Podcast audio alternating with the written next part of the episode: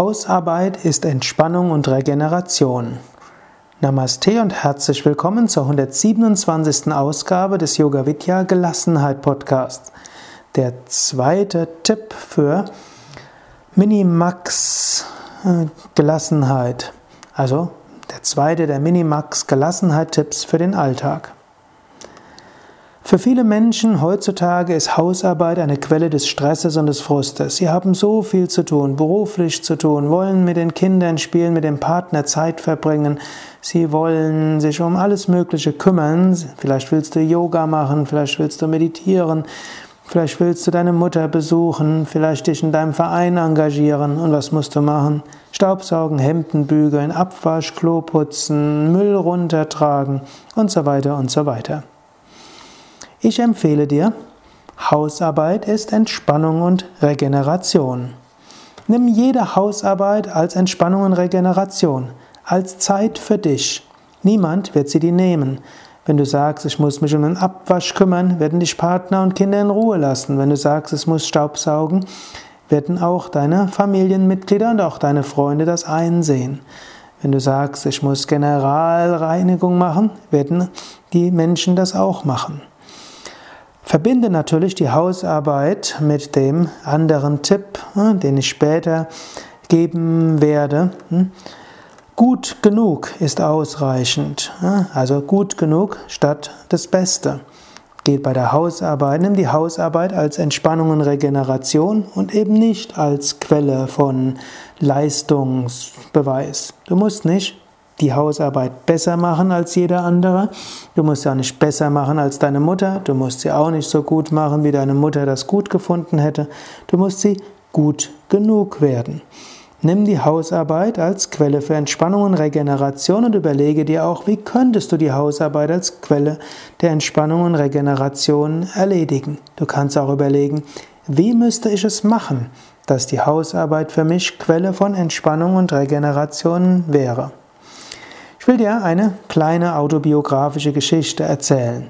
Ich habe Anfang der 80er Jahre, mit, eigentlich Ende der 70er Jahre mit Meditation begonnen. Anfang der 80er Jahre bin ich in ein Yoga-Zentrum gezogen. Und ich habe weiter BWL studiert, aber ich habe eben im Yoga-Zentrum gewohnt, dort zusammen meditiert. Und dort musste auch jeder jeden Tag etwas im Rahmen der Hausarbeit machen, die dort angefallen ist. Ich habe als erstes Staubsaugen bekommen. Und ich habe jetzt gedacht, ja, Staubsaugen, das muss ich als spirituelle Übung machen. Das mache ich nicht einfach irgendwie, sondern das muss schon spirituell sein. Also habe ich überlegt, wie kann ich Staubsaugen so machen, dass es eine spirituelle Übung ist.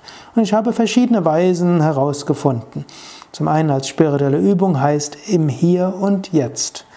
Als spirituelle Übung heißt auch nicht vergleichen mit anderen. Es heißt auch nicht am Ergebnis hängen. Aber eine, insbesondere ein paar Aspekte will ich dir hier sagen.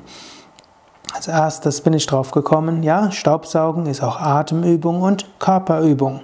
Denn ich habe ja auch Hatha Yoga geübt und dort spielt Atmung und Körperübung eine große Rolle. Also habe ich so gelernt, den zu staubsaugen und das mit dem Atem verbinden. Staubsauger in eine Richtung einatmen, Staubsauger in die andere Richtung ausatmen. Staubsauger in die eine Richtung einatmen, in die andere Richtung ziehen, ausatmen. Und das auch so machen, dass es rückengerecht ist und dass dabei der Körper in eine gute Bewegung gekommen ist. Das hatte fast etwas Ekstatisches, wenn ich so richtig in die Atmung und die Körperübung hineingekommen bin. Das hat richtig Spaß gemacht und es wurde auch flott sauber. Eine zweite Technik, die ich ausprobiert hatte, war spielerisch sportlich. Nicht im Sinne von perfektionistisch, sondern spielerisch sportlich. Das heißt, ich wollte so schnell Staubsaugen, wie es möglich war. Und zwar habe ich dann gemerkt, wenn ich den Staubsauger eine gewisse Geschwindigkeit schiebe, dann gibt es eine sogenannte Grenzgeschwindigkeit. Bin ich schneller, dann staubsaugt er nicht mehr richtig. Bin ich langsamer, dann ist es nicht effektiv genug. Außerdem müssen die Bahnen sich so weit überlappen, wie dort die Rollen des Staubsaugers war. So war ich also sehr achtsam in der Grenzgeschwindigkeit den Staubsauger zu schieben und dabei die, die Bahnen des Staubsaugers nur so weit überlappen zu lassen wie nötig. Da mich niemand beurteilt hat und ich das Ganze auch spielerisch gesehen hatte, ist es jetzt kein Leistungsdruck geworden. Es war spielerisch, sportlich und es hat mir Spaß gemacht. Dritte Möglichkeit war ästhetisch. Ich habe mir angeschaut, wie sieht der, der Teppich aus vor dem Staubsaugen, wie sieht er aus nach dem Staubsaugen.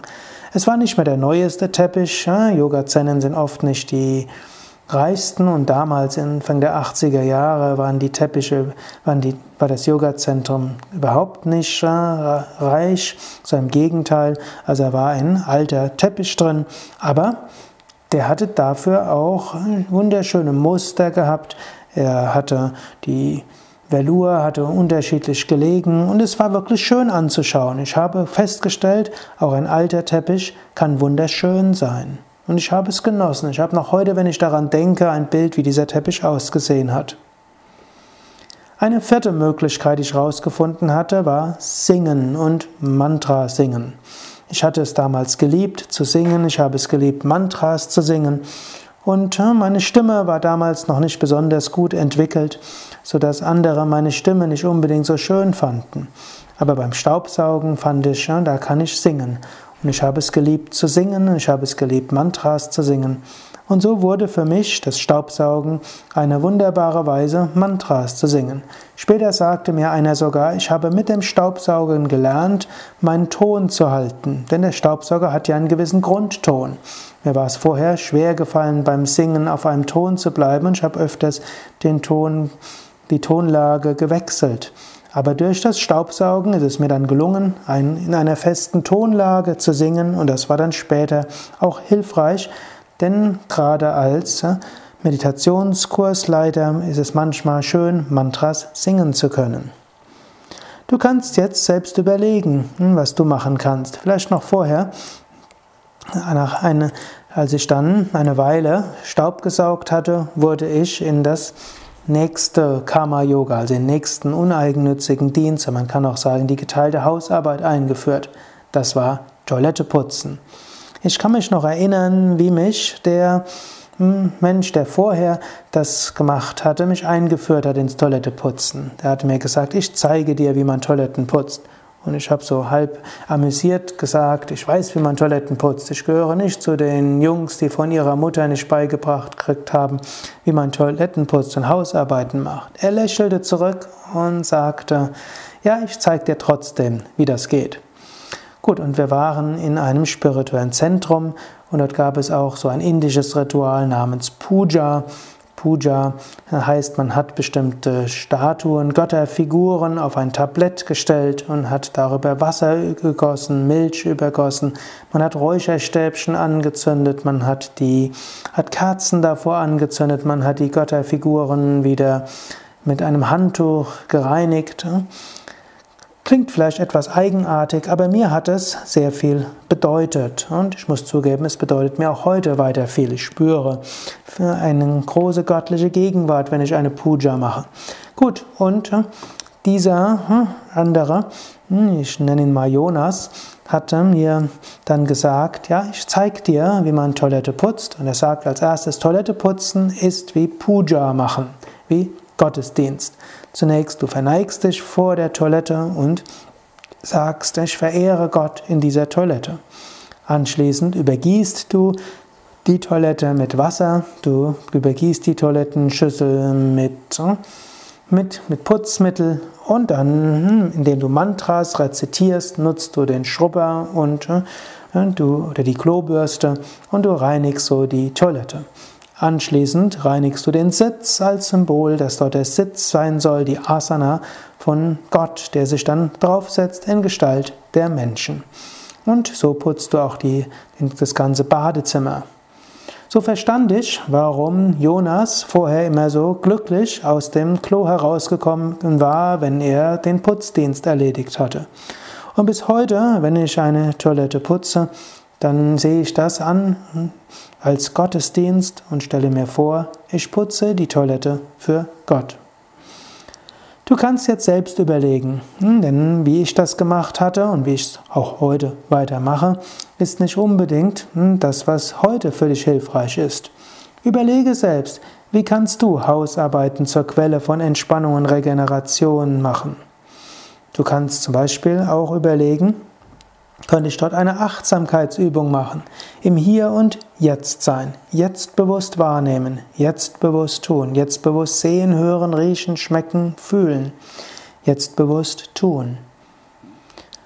Könntest du aus der Hausarbeit eine Atemübung machen. Eine der vielen Atemübungen, die du in dieser Podcast-Serie gehört hast.